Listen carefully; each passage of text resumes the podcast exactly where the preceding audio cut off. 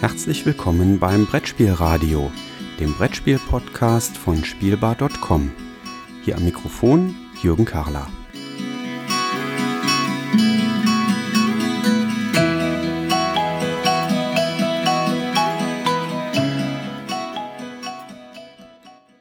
Liebe Zuhörer, herzlich willkommen zurück zu einer neuen Ausgabe des Brettspielradios. Heute mal mit einem Blick auf eine Sache in eigener Angelegenheit quasi. Ich hatte am Tag der Bekanntgabe der Nominierungen für das Spiel des Jahres ein kleines berufliches Projekt mit Brettspieldingen gefüllt und das online gestellt. Und heute soll mal der Zeitpunkt sein, wo ich in Zwischenergebnisse reingucken möchte. Ganz konkret geht es hier darum, dass wir ähm, ja vor knapp einem Jahr ähm, ein kleines Forschungsprojekt oder im Rahmen eines kleinen Forschungsprojektes ein Unternehmen begleitet haben, die eine Umfrage-App gebaut haben, wo man äh, in einer App für Smartphones, aber auch ähm, direkt über das äh, Web, also im Browser, an Umfragen teilnehmen kann.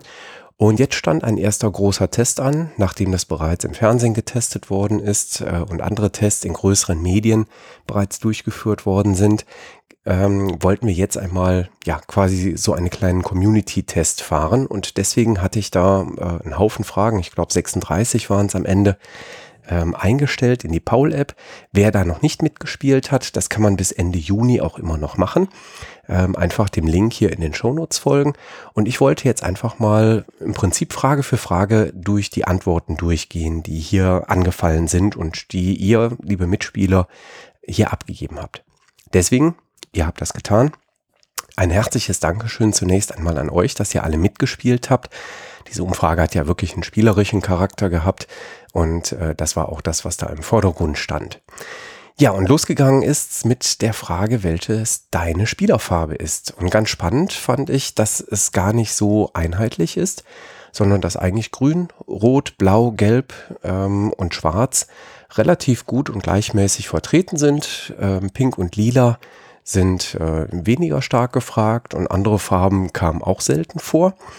Ähm, also das ist schon mal äh, ganz interessant ganz spannend. Ich sitze jetzt hier gerade quasi live vor der Auswertung der Umfrage und ich klicke jetzt einfach mal so ein ganz kleines bisschen da drin rum und wähle mal nur die ähm, Angaben derjenigen äh, aus, die vorne auch so ein paar demografische Daten angegeben haben, nämlich mal nur die weiblichen Mitspieler. Ähm, und siehe da, hier sind tatsächlich grün und rot ähm, zusammen mit blau ähm, die am meisten gespielten Farben. Gelb und Schwarz kommt hingegen nicht so stark vor.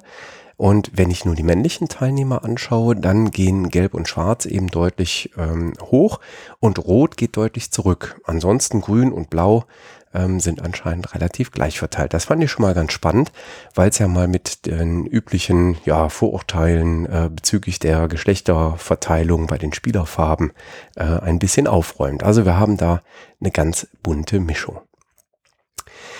Ja, gucken wir mal ähm, weiter rein in die nächste Frage. Ähm, dort war gefragt, welche Kategorie von Spielen bei dir am häufigsten auf den Tisch kommen? Und wenig überraschend für eine Umfrage mit mittlerweile fast 400 Teilnehmern, wo aber doch im Wesentlichen Spieleenthusiasten äh, geantwortet haben, sind die Spiele, die am häufigsten vorkommen, die Kennerspiele, ähm, knapp dahinter dann die Familienspiele und die Expertenspiele und Kinderspielspieler waren in der Umfrage nur sehr wenige vertreten. Ähm, zumindest waren es nicht die am häufigsten gespielten Spiele. Ja, die Umfrage ist live gegangen am Tag der Publikation der Nominiertenliste fürs Spiel des Jahres.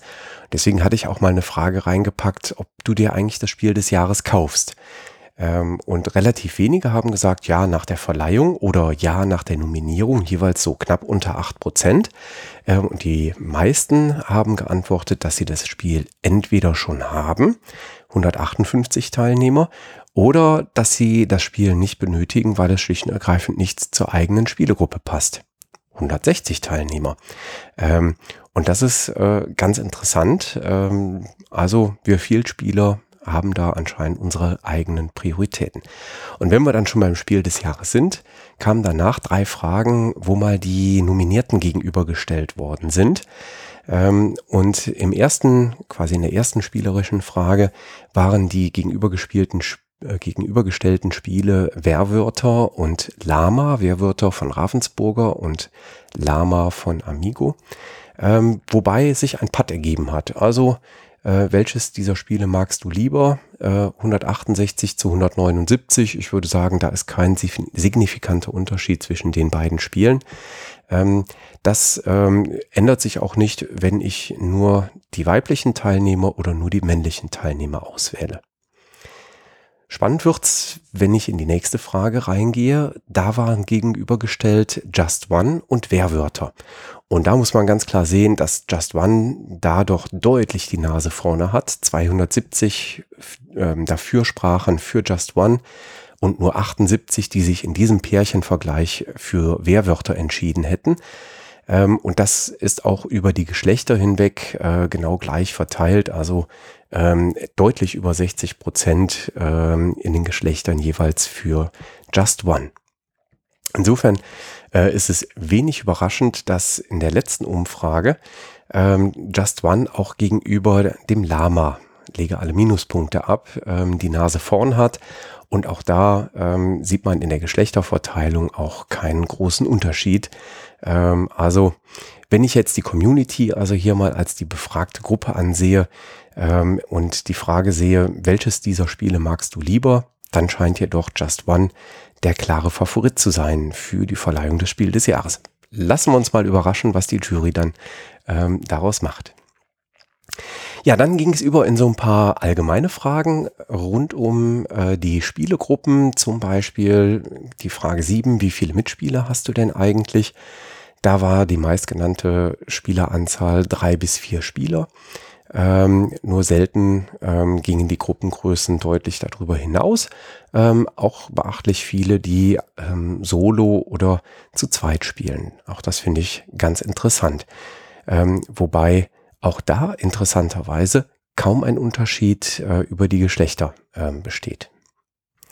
Ja, die Frage nach den äh, Spieleabenden pro Monat, die Anzahl, ähm, 210 Antworten lagen im Bereich 1 bis 5 Spieleabende pro Monat ähm, und 93 Antworten haben gesagt 6 bis 10 und nur knapp, äh, ja, knapp über 40 Antworten sagten, dass es deutlich mehr als ähm, 10 Spieleabende pro Monat stattfinden. Auch das finde ich ganz interessant, aber belegt natürlich wieder, wir haben hier die äh, wirklichen Spielekenner und die, die das als Hobby wirklich intensiv äh, betreiben. Deswegen verwundert auch nicht ähm, die, das, äh, ja, die Antwortenbreite bei der Frage nach, dem, nach der Dauer des Spieleabends. Ähm, hier kann man äh, sehen, dass die Spieleabende, die so zwei Stunden aufwärts sind, ähm, deutlich in der Mehrzahl sind und bei ganz, ganz vielen auch wirklich sehr lange Spieleabende anstehen. Ähm, also ähm, bis zu vier Stunden ähm, war hier die maximale äh, Antwortmöglichkeit und das haben anscheinend relativ viele auch entsprechend ausgewählt. Also ähm, wir sehen da, dass die Spieleabende, zumindest bei uns, äh, die wir so stark im Hobby drin sind, deutlich länger sind. Ähm, da gibt es einen kleinen Unterschied. Ähm, die Frauen, die mitgemacht haben, ähm, präferieren ganz leicht anscheinend die etwas kürzeren Spieleabende. Ja, die Frage kooperativ oder konfrontativ. Ähm, ein ganz klares ein Drittel zu zwei Drittel. Ein Drittel spielt lieber kooperativ. Ein Drittel spielt, äh, zwei Drittel spielen lieber konfrontativ gegeneinander. Ähm, ja, und hier belegen sich jetzt tatsächlich so äh, Geschlechtervorurteile, äh, die existieren. Ähm, bei den weiblichen Mitspielern sind es deutlich über 40 Prozent, die lieber kooperativ spielen. Und bei den ähm, rein männlichen Teilnehmern, Jetzt muss ich zweimal klicken, pardon. Ähm, bei den männlichen Teilnehmern sind es deutlich unter 30 Prozent, die lieber kooperativ spielen. Also ähm, so ein ganz kleines bisschen hat es vielleicht doch was äh, mit den Genen zu tun, wie wir spielen. Die nächste Frage drehte sich dann um äh, Apps als Brettspiele, äh, nämlich die Frage, ob du Brettspiele als digitale Version auf dem Smartphone spielst. Ähm, und da hat mich tatsächlich überrascht, dass deutlich mehr als die Hälfte der Teilnehmer tatsächlich digitale Spiele, digitale Brettspiele ähm, spielt. Ähm, auch da kein signifikanter Unterschied zwischen den Geschlechtern. Das hätte ich in der Tat deutlich niedriger erwartet. Ähm, also ähm, da scheint dann durchaus auch für die Brettspielverlage ja noch ein Potenzial drin zu sein. Übrigens kleine Nebenbemerkung am Rande. Äh, in dem Themenkontext forscht gerade ein äh, Doktorand von mir und wenn der dann mal die ersten Ergebnisse hat, äh, dann ist das vielleicht auch was, was wir hier im Brettspielradio mal besprechen können. Die nächste Frage drehte sich um die Sprache der Brettspiele. Ähm, ist die Sprache egal oder ist es wichtig, dass das Spielmaterial auf Deutsch vorliegt? Und tatsächlich haben über die Hälfte der Teilnehmer, 55 Prozent, gesagt, ja, es ist wichtig, dass das Spielmaterial auf Deutsch vorliegt. Ähm, auch da kein wesentlicher Unterschied zwischen Männern und Frauen. Und auch ähm, übrigens darauf bin ich noch gar nicht eingegangen. Man konnte auch seine Postleitzahl eingeben. Und äh, ich könnte jetzt diese ganzen Auswertungen auch über die Bundesländer hinweg machen. Ähm, es haben nicht so viele ihre Postleitzahl angegeben, deswegen spare ich mir das hier, aber ähm, das ist auch etwas, ähm, was in den Bundesländern ähm, zumindest einen kleinen Unterschied äh, bringt. Wir haben da so ein leichtes Ost-West-Gefälle.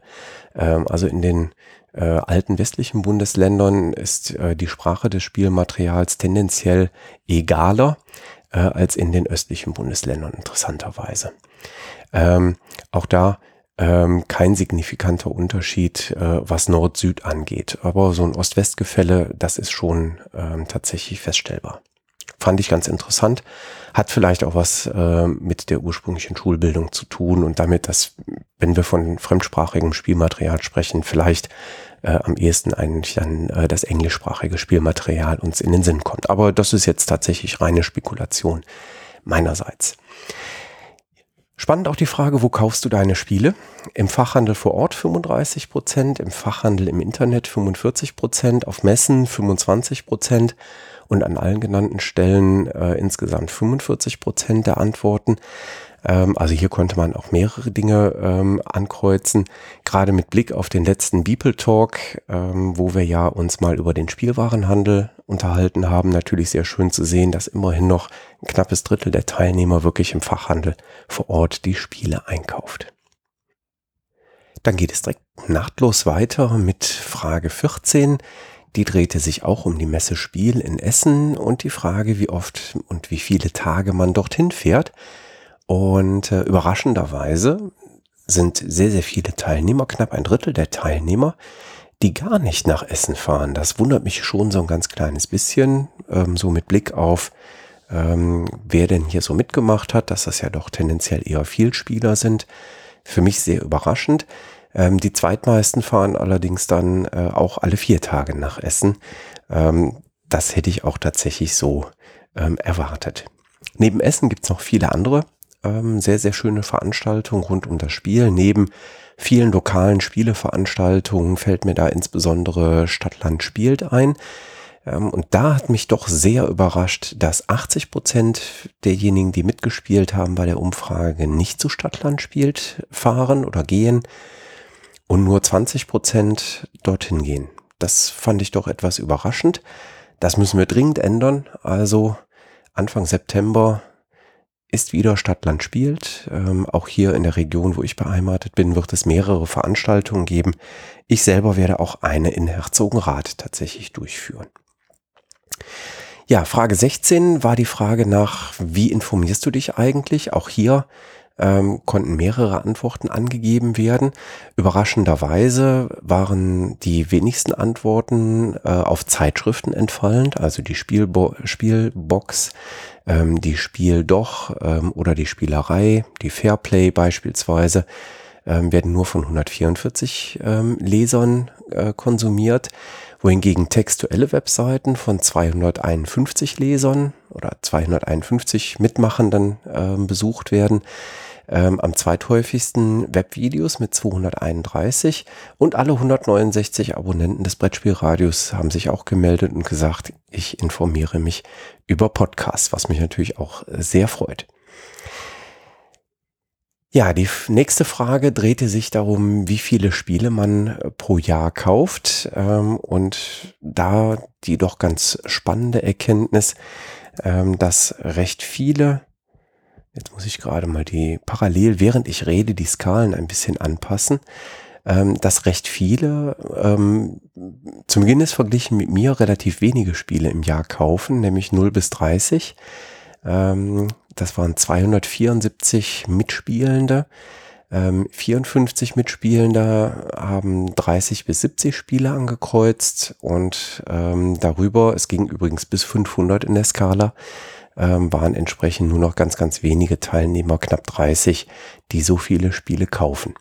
Wenn ich hier gerade ähm, live mal so ein bisschen in den Skalen rumspiele äh, und das einfach mal ein bisschen verändere und sage, wir nehmen 0 bis 10, 11 bis 20 und 21 bis 31 Spiele, um mal in dem unteren Bereich nochmal so ein bisschen auszufiltern. Dann sind 0 bis 10 Spiele knapp 100 Teilnehmende, 11 bis 20 Spiele 76 Teilnehmende und 21 bis 31 Spielende 95 Teilnehmende. Also auch hier hätte ich zugegebenermaßen gedacht, dass vielleicht ähm, mehr Spiele auch tatsächlich gekauft werden.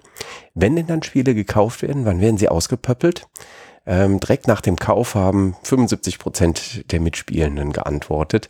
Ähm, übrigens hatte ich die Frage hier tatsächlich ähm, so formuliert, wann pöppelst du deine Spiele aus?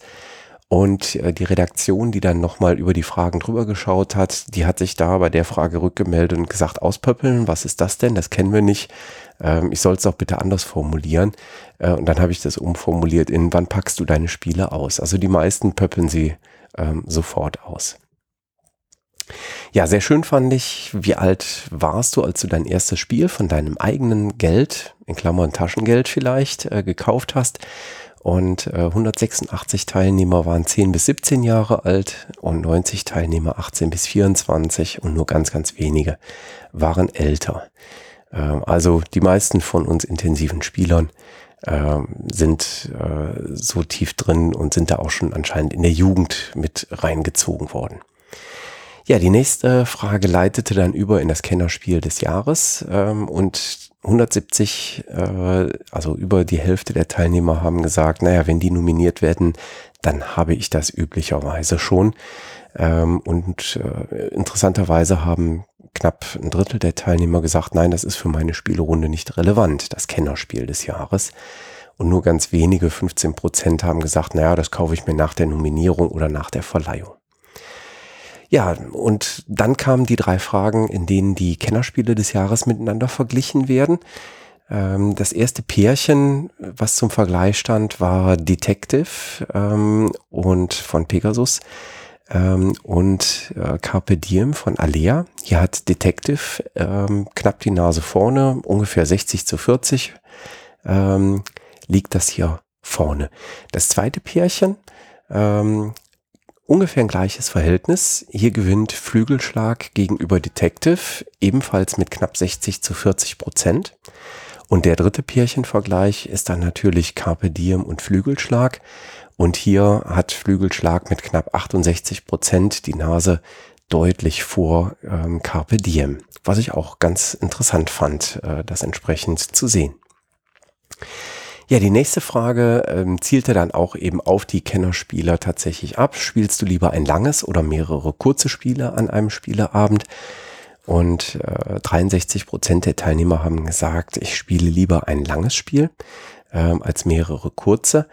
Und äh, das ist auch über die Geschlechter hin ähm, ähnlich verteilt. Also da ist kein großer Unterschied zu sehen über die Geschlechtergrenzen hinweg. Die nächste Frage ging in Richtung der Legacy-Spiele. Hast du schon mal ein Legacy-Spiel gespielt? Und nur 28 Prozent der Teilnehmenden haben gesagt, nein, ich habe noch kein Legacy-Spiel gespielt. Also die sind mittlerweile so tief etabliert äh, im Markt und in unserem Hobby, äh, dass das tatsächlich ähm, ja eigentlich nicht mehr wegzudenken ist. Ja, wir biegen so langsam auf die Zielgerade ein. Spielst du Solo-Spiele? Ungefähr 50-50, nein und ja. Ähm, das hat mich tatsächlich auch überrascht. Ich hätte ähm, nicht gedacht, dass so viele Mitspieler auch Solospiele spielen. Ähm, es freut mich aber, ne, die Alternative irgendwie von Fernseher sitzen alleine äh, wird anscheinend weniger gerne ähm, gewählt. Also ähm, das äh, auch ein schönes Signal natürlich an Verlage. Ja, es lohnt sich in Solospiele zu investieren. Ja, dann der Bereich, in dem ich ähm, ja derzeit äh, recht intensiv unterwegs bin, nämlich die Kinderspiele. Ähm, die Frage, kaufst du dir das Kinderspiel des Jahres? Und 94 Prozent der Teilnehmenden, äh, Entschuldigung, 84 Prozent der Teilnehmenden haben gesagt, nein, das kaufe ich mir tatsächlich nicht. Ähm, immerhin haben ähm, knapp acht Prozent der Teilnehmenden gesagt, ja, ich kaufe es mir nach der Verleihung. Also das Siegerspiel wird sich dann doch schon mal ab und an äh, angeschaut. Und auch da gab es einen schönen Pärchenvergleich zwischen den Kinderspielen, wobei man da sagen muss, dass die äh, teilnehmenden Anzahl da relativ gering ist, äh, weil viele eben das Spiel dann äh, eben doch nicht kannten.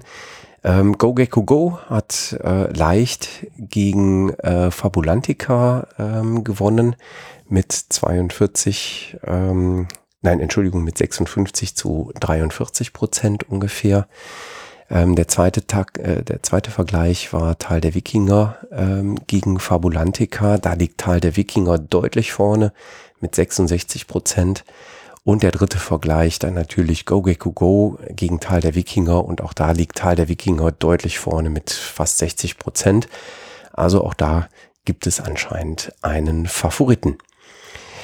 Ja, und dann haben wir die Umfrage so langsam ausplänkeln lassen ähm, mit noch so ein paar ähm, ja, netten Fragen hinten dran. Spielst du lieber mit Holz oder mit Kunststoffmaterial?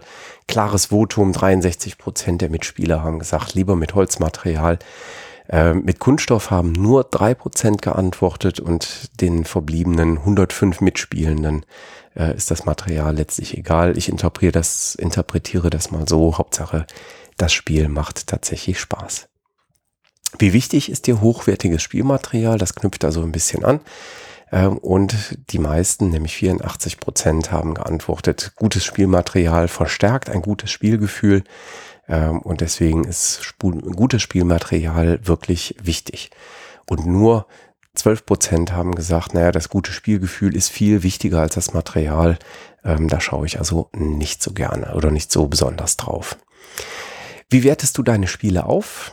25% kaufen Upgrade-Kits, 35% sagen, ich sleeve meine Karten, also pack die in so kleine Kunststoffschutzhüllen. Ähm, 17% haben gesagt, Pappmaterial wird durch Holz oder Metall ersetzt, also insbesondere wahrscheinlich die schönen Metallmünzen.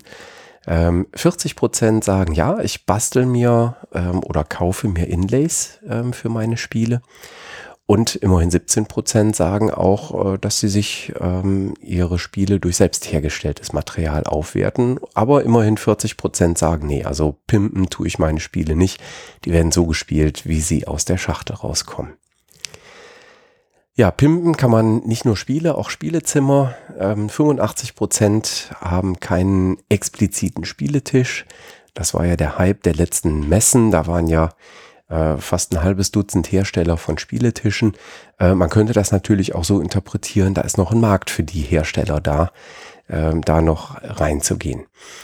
Und die Frage nach dem eigenen Spielezimmer, also vom Spieletisch werden wir eine Nummer größer. Hast du eigentlich ein eigenes Spielezimmer?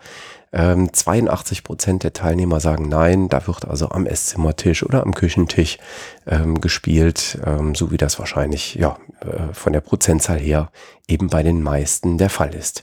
Ähm, aber immerhin 57 Mitspielende haben ein eigenes Spielezimmer tatsächlich. Und dann eine Frage, die ich so ein bisschen spannend fand, ähm, als Finale hinten dran.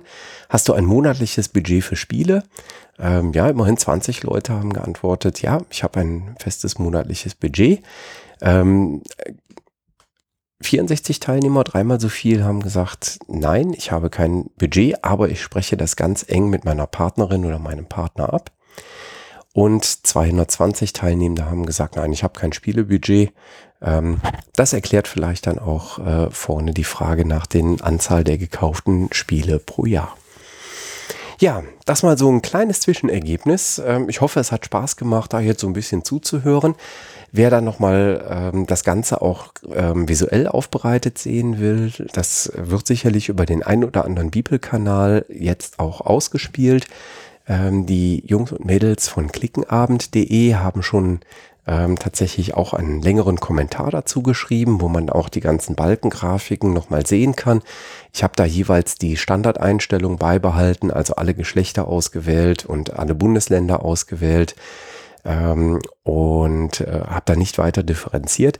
Also wer da mal reinlesen möchte, der Link findet sich auch in den Show Notes. Und ansonsten werden sicherlich äh, die ein oder anderen Bilder noch über die Bibelkanäle entsprechend verbreitet. Ich würde mich freuen, wer noch nicht mitgespielt hat, falls ihr Lust habt, bei der Umfrage noch mitzumachen. Wir lassen die bis Ende Juni noch geöffnet, so dass wir rechtzeitig vor der Spiel des Jahres äh, Verleihung dann den Deckel quasi zumachen können. Für uns ähm, aus der Forschungsperspektive ähm, ist an der Stelle tatsächlich spannend, wie viele Mitspieler ähm, nochmal gewonnen werden können, für so eine Umfrage dort mitzumachen wenn denn Zwischenergebnisse veröffentlicht werden, so wie ich das jetzt eben genau gemacht habe. Also insofern da äh, finde ich das eben ganz spannend, wenn sich jetzt jemand äh, interessiert zeigt. Einfach noch mitmachen. Ähm, es geht um Spaß am Spiel. Äh, immer dran denken, vorne die demografischen Angaben, Postleitzahl, Alter und äh, das Geschlecht, die können übersprungen werden. Ähm, das muss man nicht angeben. Also man muss auch ansonsten keine persönlichen Daten angeben. Äh, man kann auch gar keine E-Mail-Adresse oder so hinterlassen. Es soll also wirklich eine nette Spielerei sein ähm, und ähm, ja, uns so ein bisschen ähm, beim Austesten des Systems jetzt aus der wissenschaftlichen Perspektive so ein bisschen unterstützen. Insofern ein herzliches Dankeschön, danke fürs Zuhören und wir hören uns nächste Woche schon wieder, wenn dann die nächste Episode des Brettspielradios online geht. Bis dahin, tschüss.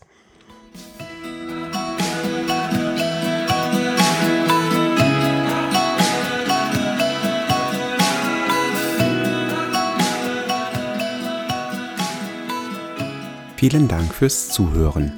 Feedback, Fragen und Anregungen bitte gerne an die E-Mail-Adresse info@spielbar.com als Kommentar direkt auf der Webseite spielbar.com oder in den Twitter-Feed at spielbar-com.